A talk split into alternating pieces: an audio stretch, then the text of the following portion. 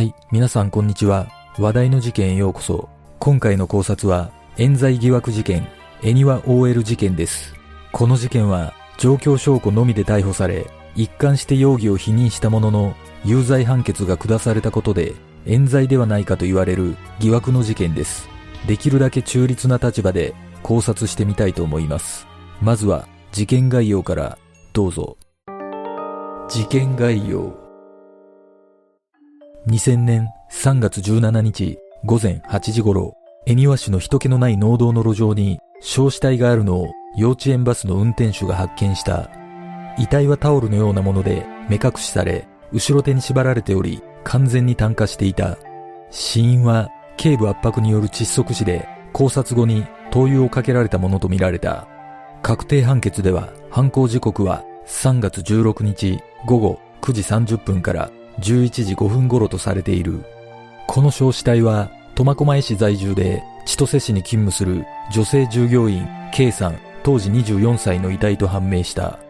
K さんは3月16日に同僚と退社して午後8時半頃に自宅に電話した後は行方不明となっていた。また K さんが通勤に利用していた車はいつも止めていたとされる会社のすぐ近くにある JR お札駅の駐車場脇道路に止められているのが見つかった。K さんの家族によって3月17日午後1時頃に捜索願いが出され、同日午後3時頃に勤務先2階の女子更衣室ロッカーから K さんの携帯電話が見つかった。K さんには当時同じ職場に交際していた男性愛氏がいたが、愛氏は事件発生時刻には工場内の事務所で複数の同僚らと残業中であり、K さんと愛氏との間にトラブルもなくアリバイは成立している。実は愛氏は K さんと交際する前に同じ勤務先の同僚である M さんと交際していた。しかし結婚に対する考え方の違いなどから M さんとはうまくいかなくなり、愛氏は K さんと親しくなっていった。その後、愛氏は K さんと付き合うために M さんに別れを告げていた。同年5月23日、恋愛問題のもつれによる犯行として、同僚の女性 M さん、当時29歳が逮捕・起訴された。逮捕から後半まで一貫して容疑を否認してきた M さんは、最終弁論でも、私は K さんを殺害したとして起訴されましたが、殺したり、遺体に火をつけて燃やしたりしていませんと証言した。しかし、札幌地裁は2003年3月26日、懲役16年の有罪判決を言い渡した。その後、判決を不服として控訴するも、2005年9月、札幌高裁は控訴を棄却。M さんは最高裁に上告したが、2006年9月、最高裁は上告を棄却し、刑が確定。2012年10月、札幌地裁に再審請求を行ったが、2014年、請求は棄却された。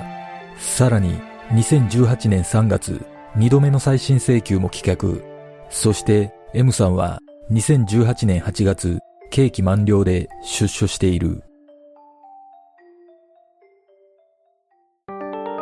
事件前の状況 M さんは1998年初め頃から日通でアルバイトとして働き始めた。営業所は10人前後のこじんまりとした事務所で同じ工場構内科で働く愛氏と2年近く付き合っていたが、職場では知られていなかったとされる。1999年9月に人事異動で M さんと同じ課に K さんが移ってきたという。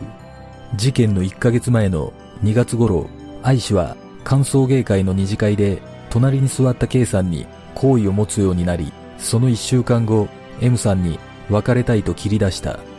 M さんはこの時、泣きながら、もう少し考えて、というようなことを言ったという。この頃から落ち込んだ様子を見せるようになり、仕事でのミスも目立った。M さんは、ちょうど契約も切れるからやめようかな。どうせみんなから煙たがられるから、などと同僚に漏らしていたとされる。3月4日夜、週末であったため、愛氏は K さんをドライブに誘って、明け方まで室蘭方面に行った。その週明け、職場での愛氏の話し方が違うように感じ、M さんは二人の関係に感づいた。この時、M さんは以前交際していた既婚男性にそのことを相談する電話をかけている。3月8日、M さんは車で愛氏の車を尾行し、K さんの実家の牧場に入っていくのを確認し、ショックを受けた。M さんはこの時も元交際男性に電話をかけたが、激しく動揺していたという。この後、千歳市内のコンビニに停めた車の中で愛氏と話す機会があったが、彼の気持ちは変わらず、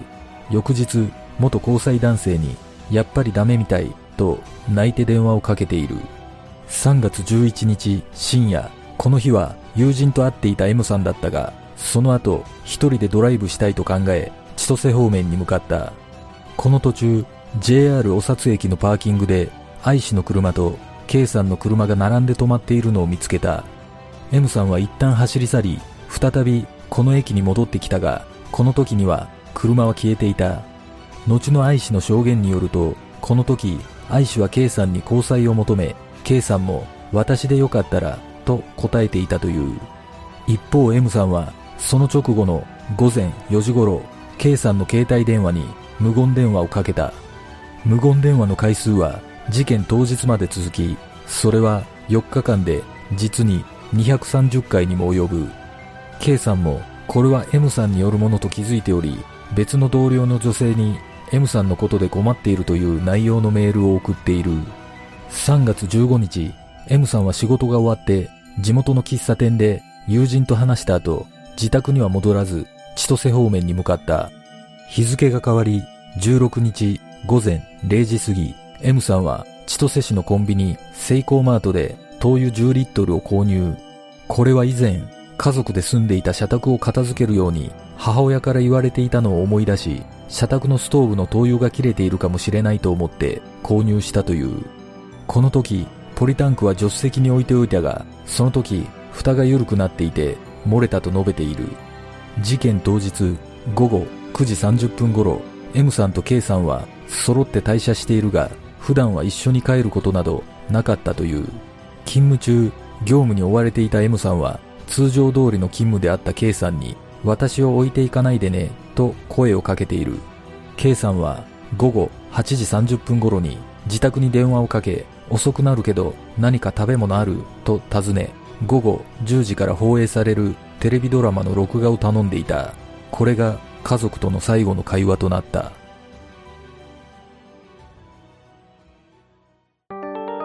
警察の捜査。捜査は思いのほか時間がかかった。容疑者として愛氏や M さんを含め浮上する人間はいたものの、いずれも確定的な証拠をつかめずにいた。しかし、状況証拠を固めるうちに M さんの関与が濃厚となっていった。当初はその犯行現場の状態や遺体の状況から乱暴目的あるいは怨恨の男性による犯行ではないかと見られていたが、K さんの携帯電話から死亡推定時刻よりも後に家電されていた事実や消された発信履歴、そしてその携帯電話が会社の女子更衣室のネームプレートのない K さんのロッカーから発見されたことで M さんに疑惑の目が向けられた。そして携帯電話の履歴を確認したところ M さんから K さんへ多数のいたずら電話がかけられていた事実が判明した。後の調べで M さんの自宅からは K さんの携帯電話番号を含む複数の電話番号を書いたメモが発見、押収されており、元交際相手の愛氏の携帯を盗み見て書き出したものだと分かった。その後、K さんが灯油をかけられて焼かれていたという点から、警察は近隣のガソリンスタンドなどを聞き込んだが、M さんが灯油を買いに来たという証言は得られなかった。しかし、4月14日の任意同行の際に、M さんがコンビニセイコーマートにて事件直前の3月16日午前0時過ぎに酒とともに10リットルの灯油が入ったポリタンクを購入していることを自供した。M さんの証言によりそのレシートと父親が借りていた社宅からポリタンクに入った灯油を押収し成分を調べたところなぜかセイコーマートが販売している灯油とは合致しなかった。また M さんの所有する車の助手席側のタイヤ前輪部分に焼け焦げたような跡があるのをカー用品店の店員が確認していた。そして M さんの車の検証が行われ、グローブボックスからは K さんのロッカーの鍵が見つかり、さらにマットから灯油の成分も検出された。この翌日、早北町の町民の森で K さんのバッグが焼かれた状態で見つかった。発見者は、どんぐりの会という自然観察の組織の会員で、M さんもその会員だった。発見者はこの時、単なるゴミだと思い、すぐには通報しなかったが、会の代表が話を聞いて現場を見に行き、車の鍵があるのを不審に思って警察に届けていた。これらのことから M さんが前日16日に K さんと一緒に会社を出たこと、別れた恋人をめぐって K さんに嫌がらせの電話をしていたこと、午後11時頃のアリバイがないこと、さらに事件直前の夜に大量の灯油を購入していたことが決め手となり、5月23日、M さんは殺人と死体損壊の疑いで逮捕された。しかし、K さんが殺されたとされる M さんの車内には、K さんの毛髪や衣類の繊維、考察した際に現場に残るであろう体液などは一切なく、殺害は愚か、K さんが車に登場した形跡さえなかった。また、遺体の周囲には車のタイヤ痕や足跡が残されていたが、M さんのそれとは一致していない。そして、M さんの車内から検出された灯油と現場の灯油が一致するかも不明となっており、ロッカーで見つかった K さんの携帯電話にも M さんの指紋が検出されることはなかった。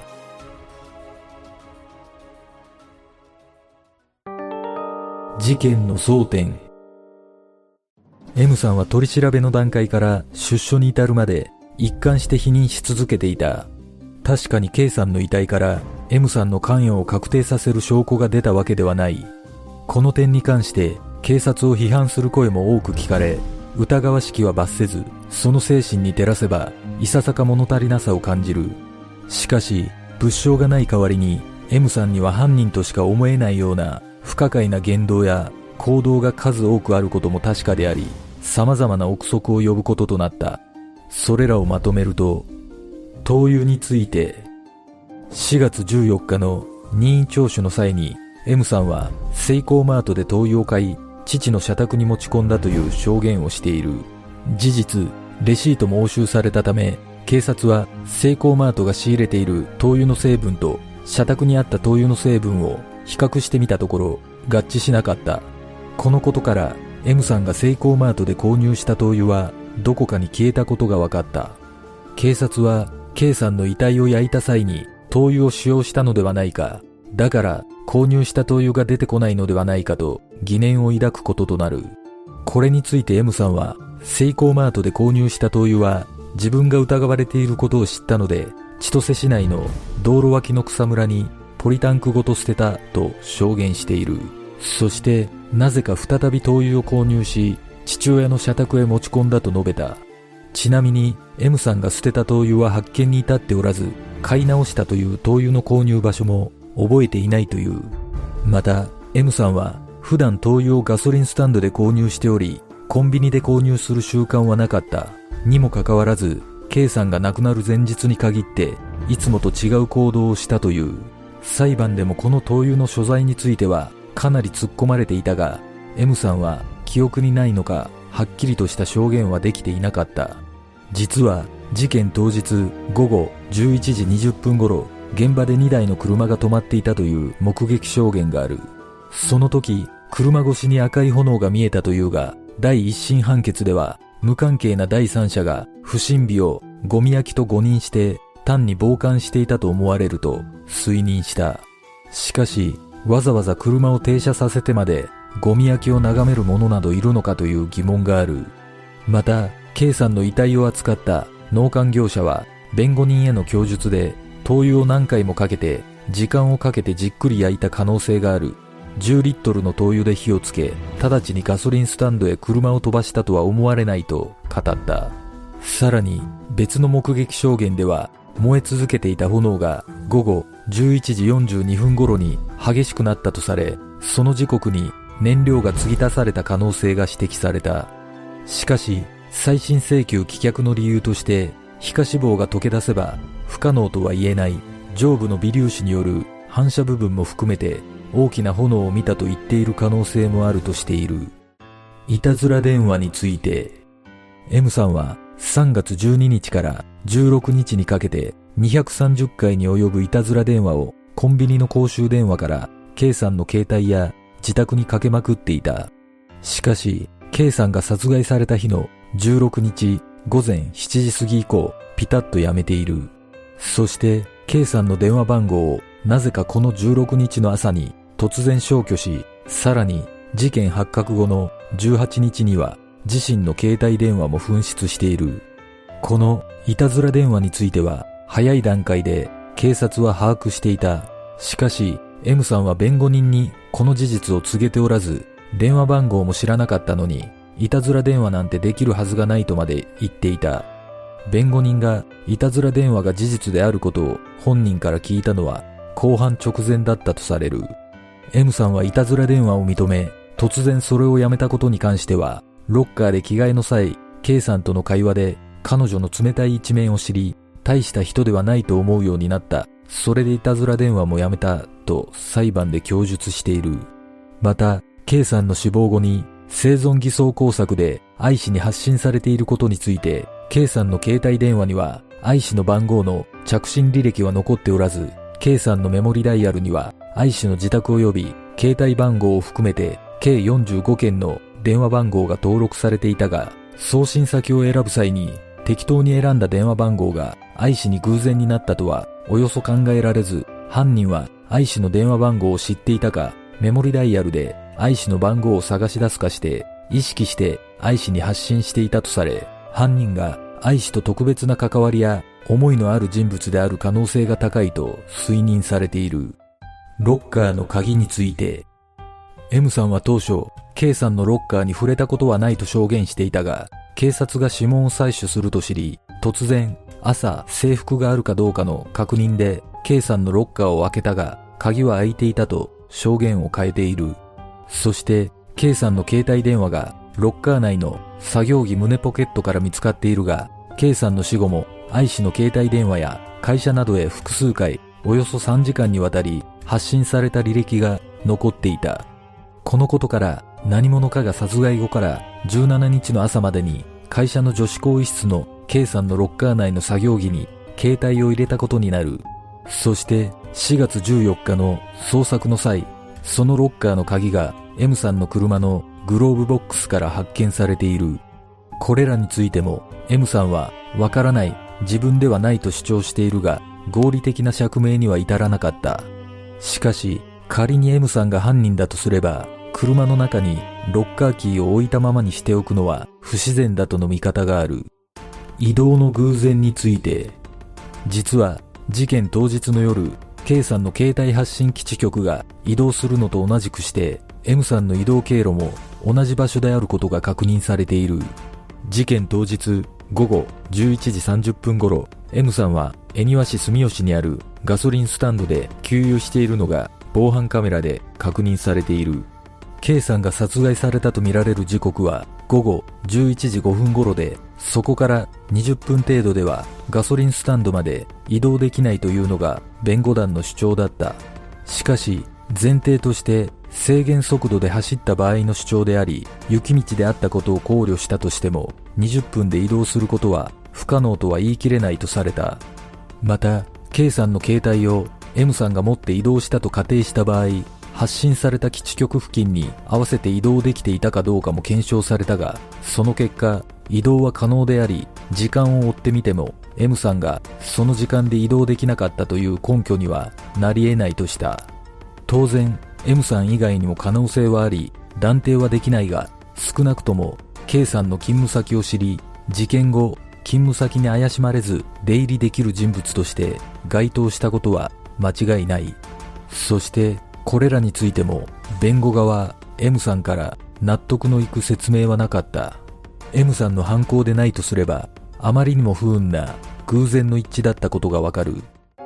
遺留品発見について、捜査が厳しくなってきた4月11日、M さんは子供の頃から親交のあった自然保護団体の T 氏が経営する喫茶店を訪ねている。M さんは誰かに尾行されていると感じていたため、その相談をしていた。T 氏が確認したところ、尾行していたのは警察車両だと分かった。この4月11日から連日、M さんは喫茶店を訪れ、T 氏に何事かを相談していたとされ、14日にはこの T 氏も事情聴取を受けている。M さんの車から K さんのロッカーキーが見つかった後、4月15日、町民の森で燃やされた K さんの車の鍵などが見つかった。この町民の森は M さんの自宅からそう遠くなく、この遺留品の件で M さんへの疑いはさらに深まった。実はこの遺留品が発見される前の13日夕方、T 氏は町民の森にそのようなものがなかったことを確認している。このことから遺留品が焼かれたのは4月13日夕方以降から15日の発見時刻である午後4時頃までということになる。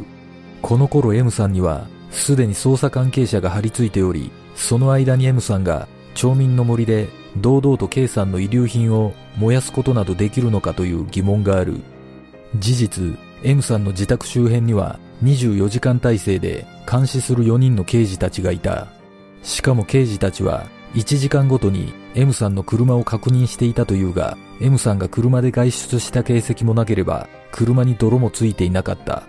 誰かが M さんを陥れるため、もしくは M さんに頼まれて遺留品を燃やしたとも考えられるが、真相は分かっていない。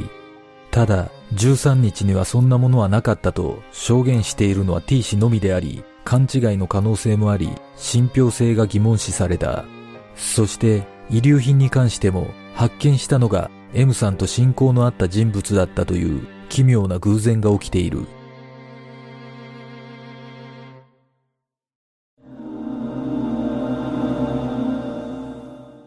この事件は物証がなく状況証拠だけで起訴され有罪判決が言い渡されたとの見方が大勢で裁判所も検察寄りの偏った証拠評価を行っていたとの憶測も呼んでいます。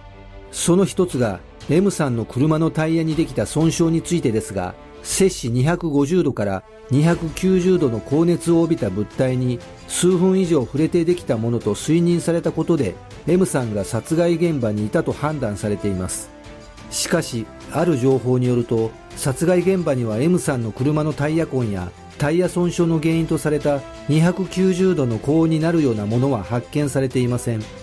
また K さんの遺留品が捨てられ燃やされていた場所の付近にタバコの吸い殻が落ちていたとの情報があるのですが第三者の存在を示唆する可能性がありながら警察は DNA 型鑑定を行ったとの情報がありません。もしかすると警察は何らかの理由で意図的に鑑定しなかった可能性もあるのではないでしょうか。数々の争点の中で私が気になる点は灯油の成分に関する情報です。M さんが事件前に大量の灯油を購入していることを検察は根拠の一つとしていますがなぜか現場で使用された灯油の成分に関してはどこの灯油だったのか明らかにしていません。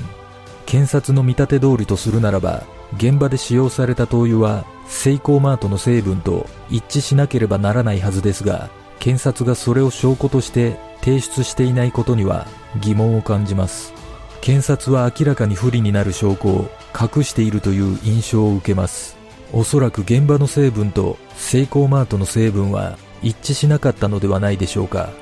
実は刑事裁判では検察が提示する証拠が有罪立証に有利なものに偏り弁護側が不利な立場に置かれることが多いとされています。遺体の状況から想像するともしかしたら現場で使用された燃料は灯油ではなくガソリンだったのではないでしょうか。皆さんはどう思いますか？弁護側の主張。M さんの弁護を引き受けた弁護士は接見した際の小柄でおとなしそうな表情。その上で震えながら怯えていたことから直感的にやっていないと感じていたという。確かに当時マスコミなどで報じられた写真には比較的大柄な印象を受ける K さんとは対照的に M さんは小柄でおとなしそうな印象に見える。さらに弁護側はこの二人の体格差を強調し身長差やもともと小指が短いという手の特徴、体重を持ち出して M さんがいかに非力であるかを主張した。これに対して遺族である K さんの父親が手記の中で裁判で弁護側は二人の体格の違いから被告は娘を殺せるはずがないと主張し娘を身長160センチ以上体重約60キロとし被告を身長147センチ体重47キロと記しました。ですが、娘はそんなに太ってはいないのです。裁判では、事件前年の5月か6月に行われた会社の健康診断のデータが出ましたが、そこで娘は52.5キロで、同じ日の被告は51.2キロです。1キロちょっとしか変わらないと反論している。一方弁護側は検察のずさんな捜査と裁判官の強引な解釈による冤罪であるとみなしており、独自の実験や専門家らへの聞き取りで M さんによる犯罪ではないと立証するための主張を行った。それらの主な内容は、犯人は男。M さんは端子症で右手の握力が極端に弱く、片手で丼も持てないほどで小柄で非力な M さんが自分より体格、体力の勝った K さんを一切の痕跡を残さず考察し、自分より重い K さんを間髪入れずに抱えて車両の外に下ろすことは不可能だとした。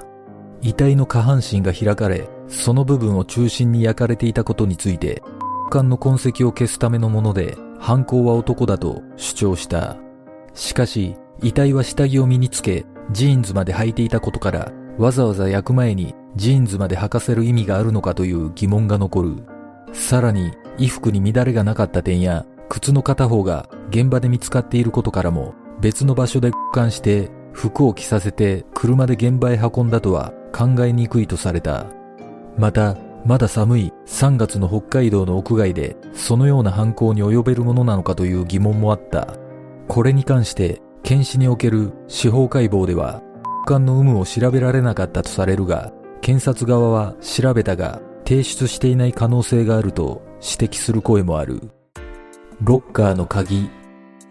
K さんのロッカーの鍵が M さんの車内から発見されたのであれば、検察に押収されると同時に M さんに対して押収品目録書が交付されるはずであるが、M さんは受領した記憶がないという。後日、M さんの自宅が家宅捜索された時に M さんのバッグの中に目録書があったが、弁護側は検察が偽装工作をして押収書も家宅捜索の時に検察が忍ばせたのではないかと見立てている。また、ロッカーの鍵が車から見つかったことに関しても警察の捏造だと主張した。アリバイ。M さんは事件当日午後9時30分過ぎに K さんと連れ立って退社し、駐車場の前で別れた。車で10分ほどのところにある大型書店で本の立ち読みをしたり、文房具を見たりした後、何も買わずに店を出た。午後11時30分頃、ガソリンスタンドにより1000円分給油して帰宅した。冷蔵庫に刺身があったので、ビールが飲みたくなり、自宅向かいのローソンへ買い物に行き、午前2時から午前3時の間に就寝したと証言している。ちなみに大型書店には防犯カメラがなかったため、大型書店にいたのかどうかは証明されていない。また、犯行時刻は逮捕状では午後11時15分とされているが、起訴状では犯行時刻が午後11時となっており、M さんがガソリンスタンドに立ち寄った時刻は、スタンドの防犯カメラでは午後11時30分であったが、検察はレシートに記載されていた午後11時36分とした。これによって犯行時刻が15分早められたことで M さんのアリバイはないとされた。これらについて弁護側は検察側にとって有利な時間に変更され正確な時間ではないと主張している。実証実験では現場からガソリンスタンドまで15分で移動するためには街灯もない凍結した夜道を時速100キロで走らねばならないため不可能としたが再審請求棄却ではアリバイが成立する可能性が一応はあるとしながらやはりそうではない可能性もあるとした。実はアリバイに関しては実際には4人の男性従業員にアリバイがないことが後半開始後に判明した。弁護側によるとその中の一人に怪しい人物が存在していたと述べている。再現実験。弁護団は後半に提出する証拠として豚を使った燃焼実験を繰り返した。事件当時と同じ条件にするため燃焼場所にはシャーベット状の氷が敷き詰められ被害者が身につけていたものと同様の服が着せられ重さも同程度にした豚が置かれた。まず犯人が使用したとされる灯油10リットルを上から豚にまんべんなくかけた上で着火。すぐに全体に火が回り、2メートル以上の炎が上がる。そのまま激しく5分程度燃え続けたが、徐々に火の勢いが弱まり、着火してから10分後にはほとんど鎮火した状態となった。また、灯油10リットルで遺体を燃焼した場合、本件のような9キロの体重減少と内臓の熱変化、炭化状態は燃焼学上生じ得ないとし、灯油だけを使用して燃焼した場合、本件の状態になるには少なくとも54.7リットルの灯油と2.4時間の時間を要するとした。しかし、豚と人間とは皮膚の厚みも違い、状況も完璧に再現できたとは言えず、結果としては裁判に影響はなかった。また、豚を計算に見立てるということで、遺族の怒りを買う羽目になってしまった。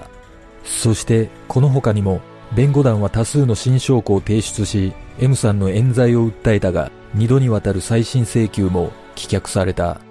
弁護団は専門家の意見をもとに、窒息死ではなく薬物中毒の疑いがある遺体は姿勢を変えて複数回焼かれ長い時間を要した M さんにはアリバイがあると主張していたしかし裁判長は決定の中で血液検査で薬物は検出されなかったと指摘した上で遺体の状況から複数回焼いたとは認められない現場に長くとどまるのは人目に触れる恐れもあり非現実的だと退けた。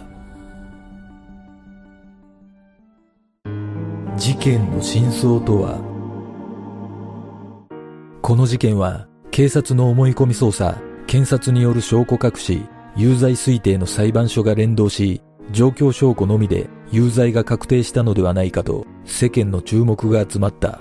しかし、重くて硬い最新の扉をこじ開けることはできなかった。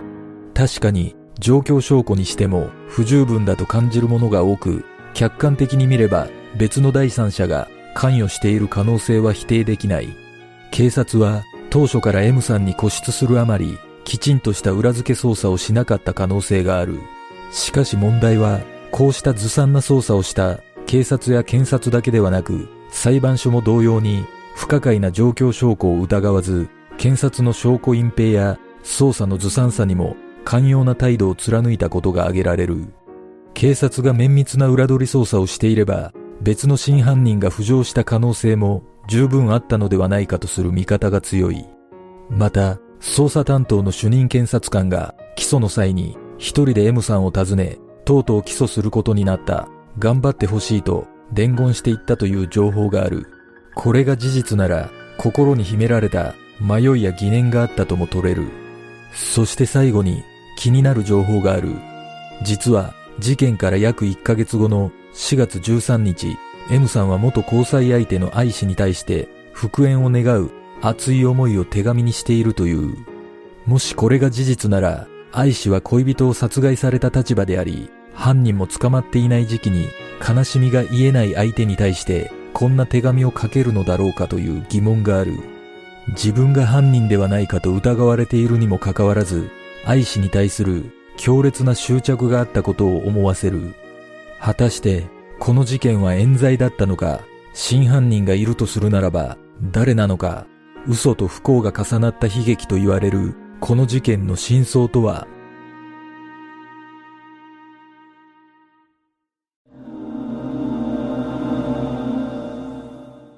実は M さんの担当弁護士が真犯人を示唆する内容の著書を出版しています。その真犯人と示唆するのが K さんと同じ勤務先でアリバイがなかった4人の男性従業員のうちの1人であるリフトマンの男性です。この男性の供述には色々と不審な点が多く、数々の不可解な言動があったとされています。その言動というのが、事件をマスコミが報じる前、ラジオで K さんの事件を聞いたと仕事仲間に嘘の話をしていたというものです。また、警察の取り調べにおいて供述を変えることもあったことから、何らかの事情を知っているのではないかと考え、この男性も含め複数の男性による間殺人の可能性があると主張しています仮にこの事件が冤罪だとするならば確かにこの男性は怪しい印象がありますこの事件は再審請求が棄却されているため真相は分かりませんが警察の思い込み捜査によって隠された事実があることは間違いないような気がしますこの事件を振り返って思うことは検察側と弁護側の双方に証拠構造の脆弱性を感じます。確かに検察は M さんが犯人であると決めつけ、他の可能性を全て意図的に排除している節があり、弁護側の主張に関しては、冤罪だと立証する確定的な材料が不足しているように感じます。M さんの数々の状況を見る限り、やはり不運や偶然では納得できない行動や言動があったことは確かであり、何かしらの関与は否定できないのではないでしょうか。これは私の想像ですが、M さんは愛氏をめぐる K さんへの嫉妬が引き金となり、知り合いに愚痴をこぼす中で、例えば悪い男を使って懲らしめるような提案を受け、予期せぬ殺害に加担してしまい、その男たちに罪を着せられたような気がします。仮にそうだとすれば、実行犯は M さんではなく、別の第三者が存在していたことになりますが、何かしらの理由で真実を話せないのか、もしくは K さんを引き渡しただけで、全く知らない男たちだったのかもしれません。そしてこの事件で、やはり不可解なことは、あまりにも状況証拠が揃いすぎている印象を受けます。ロッカーに戻された携帯や、M さんに関わりのある場所での遺留品発見など、M さんを犯人に仕立て上げるために誰かにはめられたような気がします。もしかしたら M さんはこの事件のきっかけを作ってしまった罪の意識から真実を話せないまま全ての罪を被ってしまったのではないでしょうか。皆さんはどんな考察をするでしょうか？